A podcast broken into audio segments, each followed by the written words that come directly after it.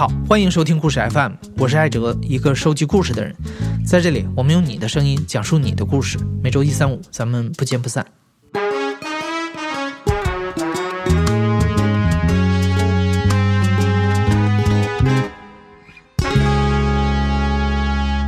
大家好，我是宁浩，《疯狂外星人》的导演，《疯狂的外星人》的导演。没看到，别蘑菇，还不能不要开嘛？请问是给你单子几个呀？我看你掏不出来，都想得好。还剩两份了。我顶你个肺。很多人知道宁浩是因为一部电影《疯狂的石头》，十三年前这部荒诞喜剧以小博大，成为了票房黑马。导演宁浩也因此成为了电影界的金字招牌。在这十二年里，宁浩又陆续拍摄了《疯狂的赛车》《无人区》等等这些成功的类型片。但其实，在宁浩人生的头二十年里，他从来没有想过成为一名导演。宁浩是学绘画的，学到初中毕业，进了太原当地的一所艺术中专，学的专业是手绘电影海报。那已经是上个世纪九十年代的事儿了。十几岁的宁浩在校园里度过了四年自由散漫的时光，而在校园以外飞速变化着的世界让他兴奋又迷惘。那个时候太原市还不大，骑自行车就走完了。印象是一个绿化很少的城市，半个城区是由那个一个巨大的钢厂，还有几个重型机械厂啊什么的占据的，大量的那种厂矿。有很多厂矿子弟，嗯，就是那样的一个氛围吧。印象中，嗯，我们家住在北城，去南城的话，都是我每周都是骑自行车去，在学校住一周，周末再回家。会练练琴，有一个乐队，也会有每天在教室画画。嗯，然后憧憬一些美好的事物呗，大家都一样吧。对，那个年代不需要焦虑，也没有什么特别的焦虑。哪里有画展或者哪里有什么展览去看一看，然后哪里有音乐去淘碟什么淘，那时候不是碟，还是打口袋什么的。对，然后排练，生活大概是那个样子。哪里好玩去哪里，年轻人。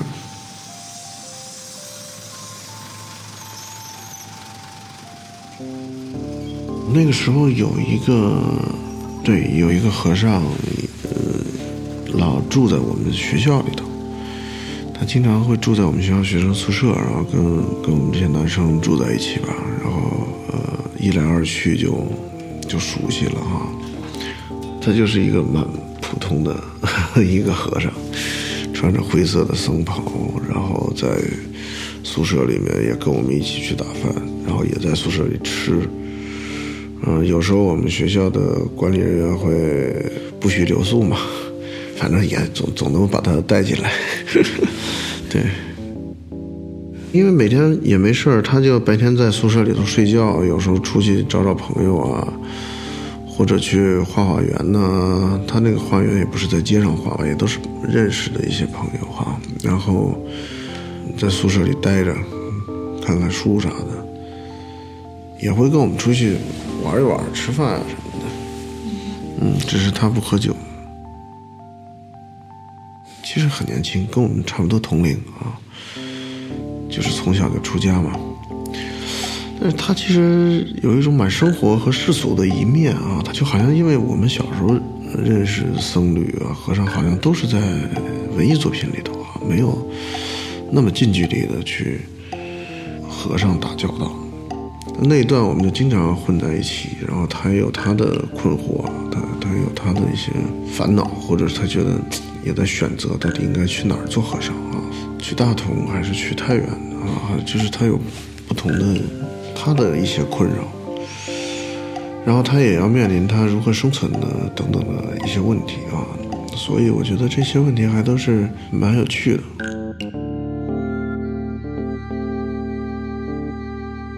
那几年，像这位和尚一样，宁浩也开始思考自己该往哪儿去。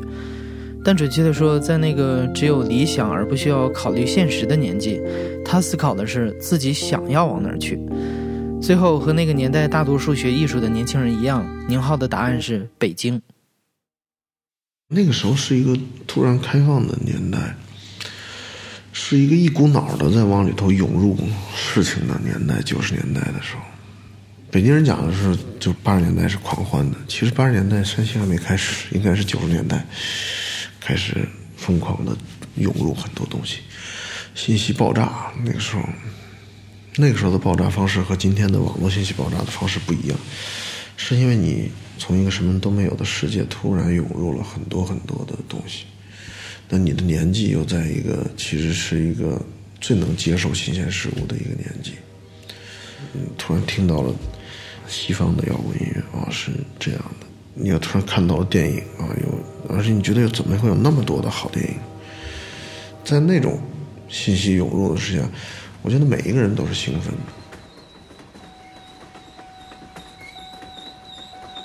那个时候也没有高速路，所以来的时候其实就要坐火车，火车还很漫长。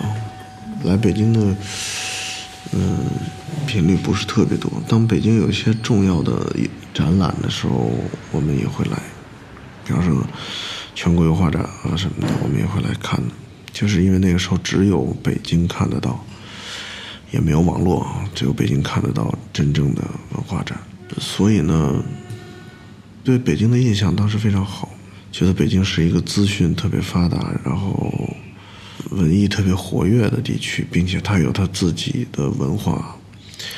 我站在二环路的桥上面看，底下都是四合院啊，天上都飞鸽子，嗯，有他自己的生活形态。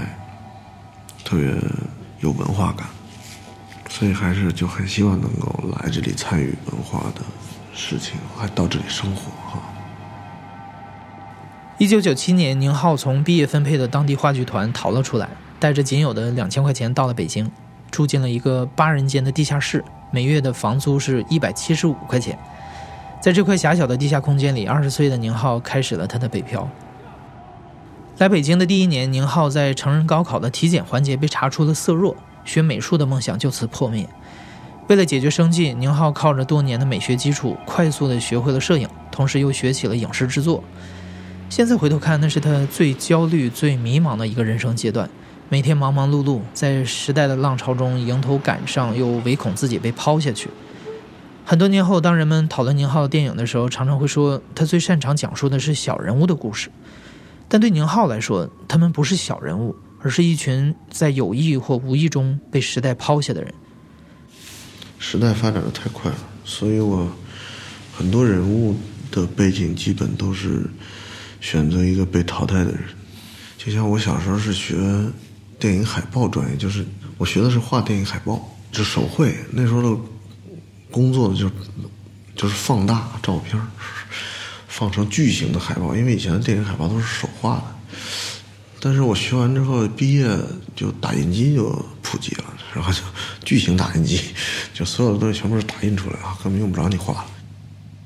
那就感觉跟不上，然后你说不行，我得去学个摄影啊，我就跑电影学院去学学摄影，学学完什么暗房啊技术，这好容易胶片全掌握了哈，出来之后变成数字了。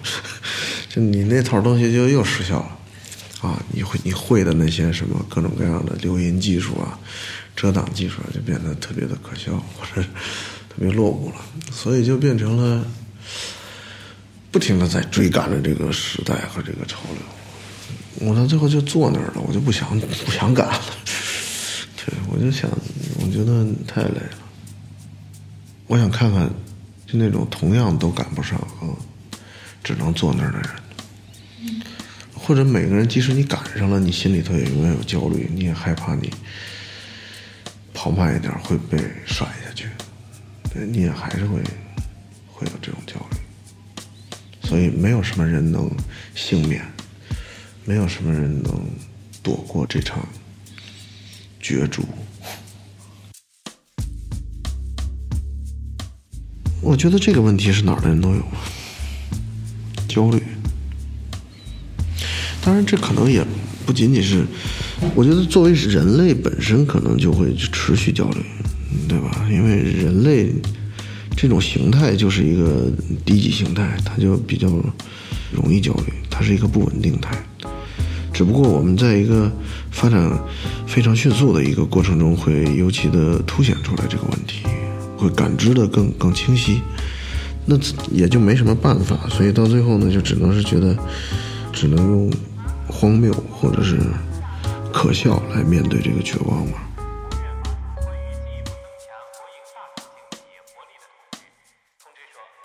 在整个中国都像年轻的宁浩一样奔跑角逐，唯恐被时代抛下的时候，在这个世界上还存在着一些甘愿被抛下的人，比方说宁浩在中专宿舍里认识的那位和尚，他们俩后来一直有联络。几年后，和尚也来了北京，不过他不是来北漂的，而是来化缘的。和尚想筹一笔钱，在山西修一座庙，自己去当住持。那段时间，宁浩偶尔会约和尚吃饭。每次吃饭，和尚都会像一个包工头一样给宁浩算账，告诉他自己筹了多少钱，还差多少钱，这庙又该怎么修。这个场面有点荒诞，却又让一个想拍电影的年轻人有所顿悟。他的打算就是想当一个主持，因为他一直是在这个寺院待一待，去那个寺院待一待，就到时候，后来他希望有一个自己的地方可以安静下来了，然后。我只是看他认识好多人，然后再跟很多人沟通，呃，找钱，就是他他也会全国到处找吧，去认识一些能够提供帮助的人。所以他后来在山西大同那边，在有一个小村庄吧，那个村庄里面有一个过去的一个庙，已经荒废了，然后他就在那儿待下来，把那个寺院重新修缮。然后就在那儿住下来了，嗯，变成了一个住持吧。他还是实现了。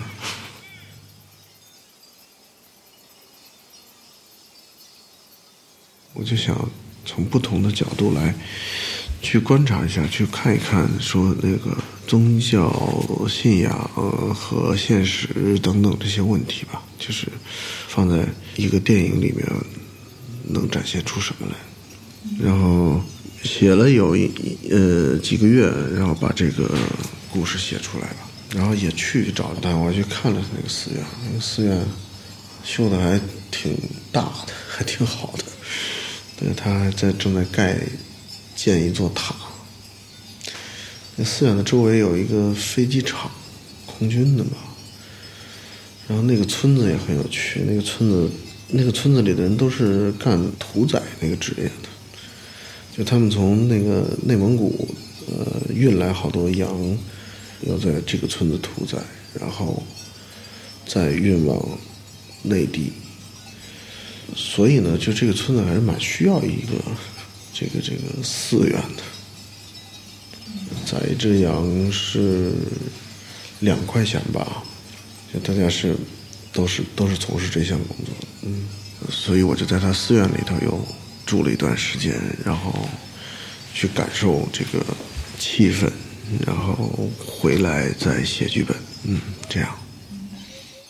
这个剧本后来被拍成了宁浩的处女作《香火》，他的主角是一个比宁浩后来大多数作品中的主人公还要落伍的人。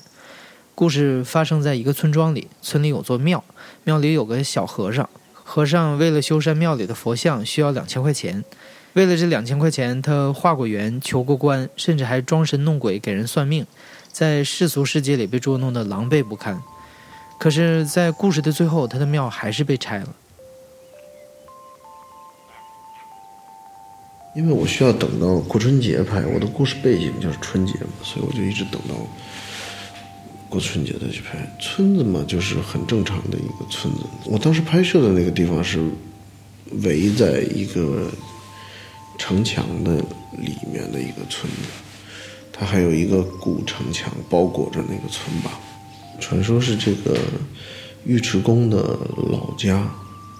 然后我喜欢那个城墙的形态，呃，他就是有他自己的信念，但是又有他自己的困惑。他既要面对这个信念的问题，也要面对生存的压力。和生存的困惑，也不停的在这两者之间在平衡。就是他那个处境，我其实也是很有感受。我也挺愿意去拍一个那样处境的人。二零零三年的春节，宁浩用十五天时间拍完了《香火》。在这样一部关于落伍者的电影里，作为一个焦虑的北漂青年，宁浩似乎给自己找到了某种人生的可能性。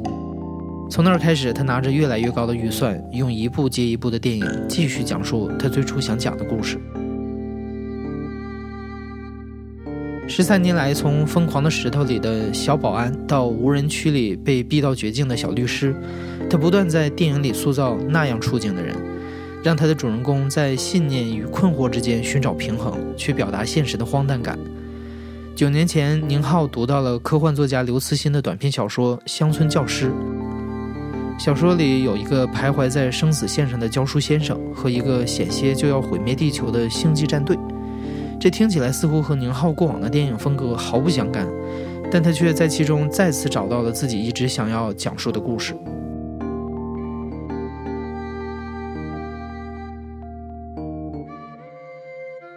呃，它因为它是个短片，只有四千字，但是作为整体叙事来说还。就觉得它里头藏着一些好东西啊，但是不是直接拿来能用，呃，还缺一些东西啊。然后第二一个，它那里头涵盖的那种主体的信息是一种宏大的，这是一种宏大的世界观。嗯，但是我觉得好像单纯宏大的话，也不是我特感兴趣的部分。所以我在想这个。它既是刘老师的作品，呃，也是呃我的作品，我需要在这两个作者之间找到一个共通的部分。但是好在这个作品中，其实还是有一个部分是我们两个都有兴趣的，就是它有蛮强烈的荒诞性。我觉得就是一种，呃，星球大战遇上孩子王的感受，那 那？它实际上是一个，就是两种类型的。世界的碰撞，它是有一种荒诞感，我就想把这个荒诞感能够呃放大吧，或者是落地。因为中国真的是一个呃经历了一个快速发展的过程，所以呢就会有大量的那种碰撞，新生事物不断涌入啊，不断的在迭代。就我们这个迭代速度快到，还没来得及接受一个新事物，它就已经变成旧事物了。所以，所以那种呃新旧之间的冲突和东西之间的冲突，充满在生活中哈。然后生活中就全是这种很有戏剧性，而且呃有时候有一些荒诞感的场景。你就说，你看门口有很多那个。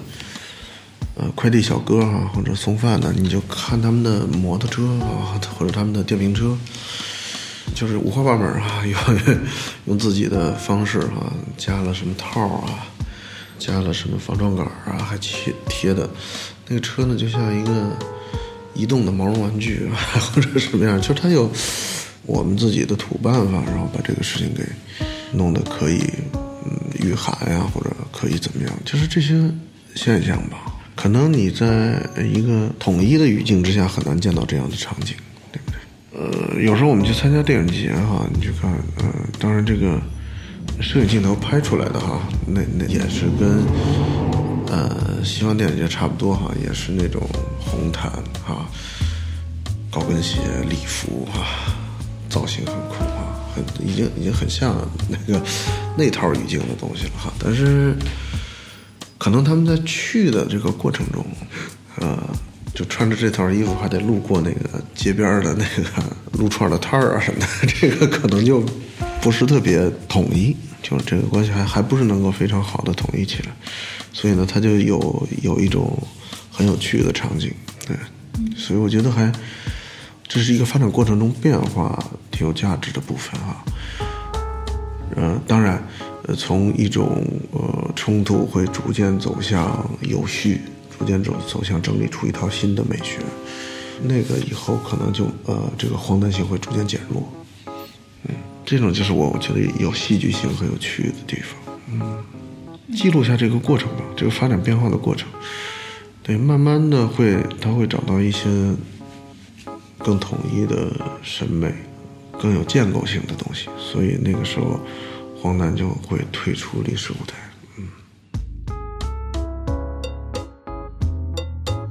在宁浩的构想中，那个荒诞性不复存在的美学世界发生在他无法预知的未来，而在当下，荒诞依然是宁浩镜头下现实世界的主色调。读完《乡村教师》的八年之后，宁浩把这个故事中的荒诞色彩放大到了最疯狂的比例，拍成了一部具有典型个人风格的疯狂喜剧。大年初一，你将会在电影院看到这部电影《疯狂外星人》。呃，抱歉，是《疯狂的外星人》。你现在正在收听的是亲历者自述的声音节目《故事 FM》，我是主播艾哲。本期节目由梁科制作，声音设计彭涵。如果你是故事 FM 的忠实粉丝，每次听完故事随手转发一下，就是对我们最大的支持。感谢你的收听，咱们下期再见。